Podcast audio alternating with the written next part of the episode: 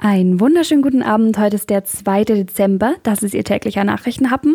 Und heute geht es um Reichsbürger in der Ulmer Bundeswehr, den Corona-Impfstoff und eine verhängnisvolle Kerze. Der Nachrichtenhappen mit Lara von Dohlen. Gibt es ein bewaffnetes Reichsbürgernetzwerk in der Ulmer Bundeswehr? Diesem Verdacht geht der militärische Abschirmdienst nach. Verteidigungsministerin Kramp-Karrenbauer hat sich vorgenommen, mit harter Hand gegen Extremisten in der Bundeswehr vorzugehen.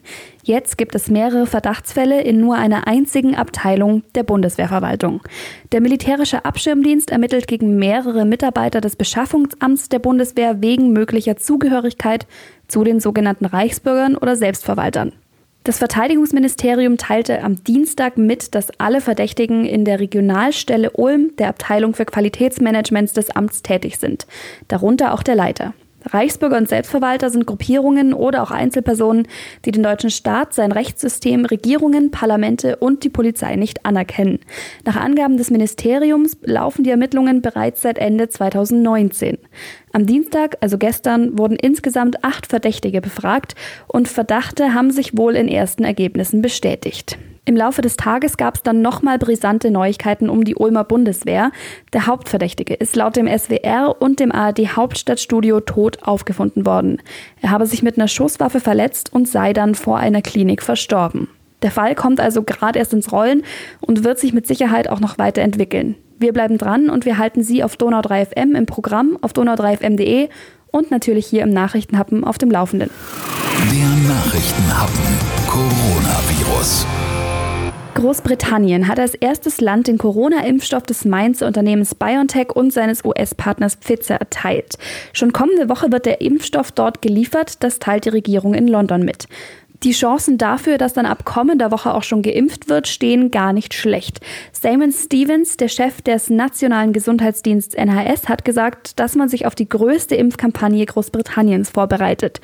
Etwa 50 Krankenhäuser stehen schon bereit und weitere Impfzentren im ganzen Land werden gerade eingerichtet. Dazu muss der Impfstoff natürlich auch da sein und danach sieht es auch aus.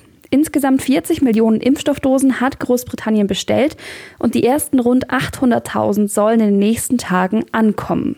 Das ist die erste Zulassung für das Vakzin weltweit.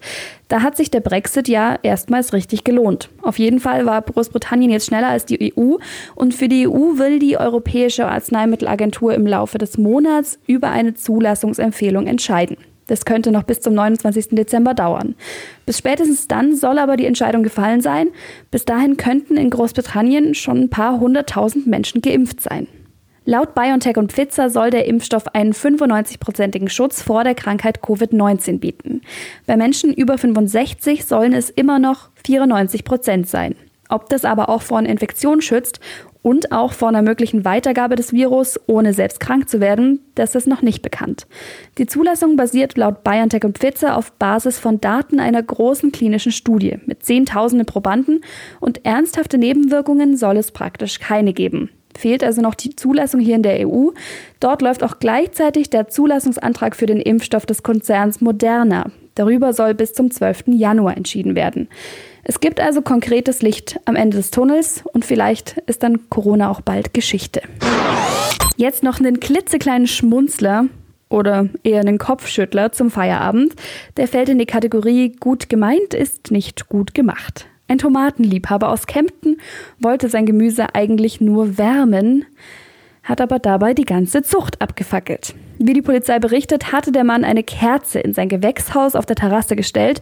So wollte er die Pflanzen nämlich vor der Kälte schützen. Dann ging er offenbar weg. Später bemerkte eine Anwohnerin das Feuer auf der Terrasse des Mannes. Das gesamte Gewächshaus brannte. Sie rief die Feuerwehr und konnte den Brand zum Teil selber löschen. Dennoch entstanden Schaden von rund 1500 Euro. Den Mann erwartet jetzt eine Ordnungswidrigkeitenanzeige und naja, die Tomaten sind jetzt natürlich auch nicht mehr so frisch. Ich hoffe, Sie hatten nicht so einen schlechten Tag wie dieser Mann aus Kempten und haben jetzt einen umso besseren Feierabend. Wir hören uns morgen wieder. Bis dann.